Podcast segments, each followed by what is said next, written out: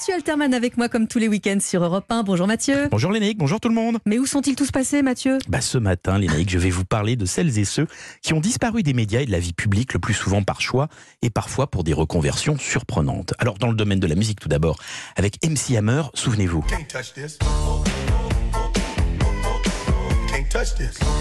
L'une des premières grosses stars du hip-hop est aujourd'hui Pasteur. Ah. Alors en France, il fut numéro 1 du top 50 en 1989 avec Cœur de loup. Pas le temps de tout lui dire, pas le temps de tout lui dire. Juste assez pour tenter la satire qu'elle sent que je veux.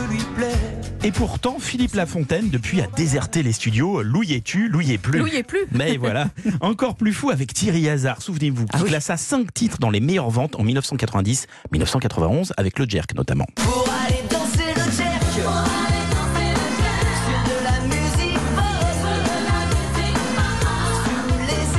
Il a enchaîné avec Poupée psychédélique, Les temps sont durs, Les brouillards de Londres, Un jour c'est oui, un jour c'est non. Et finalement, il a tout simplement disparu de la circulation. Aucune trace, aucune photo, rien depuis 1994. Bref, une énigme incroyable. Ouais, c'est vraiment euh, hallucinant, mais j'imagine que ces éclipses touchent aussi d'autres domaines que la chanson Mathieu. La télévision a ses mystères.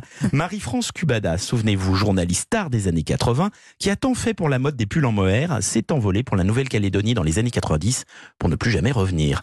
Alain Jérôme, l'inoubliable animateur des dossiers de l'écran. Cette musique qui nous faisait Oh là là. peur. Sa participation à Papy fait de la résistance, et puis plus rien devant les caméras après 1991. Et enfin, Davina, la reine de l'aérobic.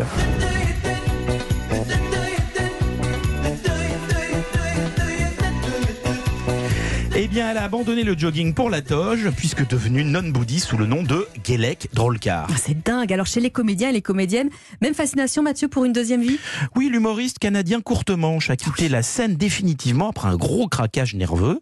Corinne Dacla, héroïne assassinée de l'Union Sacrée, a ouvert une librairie pour enfants dans le 18e arrondissement de Paris. Et enfin, Jeff Cohen, l'inoubliable Choco dans les Goonies, est devenu avocat. Alors, j'aurais pu vous citer des centaines d'autres exemples de reconversions réussies de femmes et d'hommes qui eurent le courage de se réinventer loin du regard et de la pression du public. Et je dois dire que j'aime souvent me souvenir des oubliés car ils furent peut-être les plus humains dans des milieux qui ne le sont pas toujours.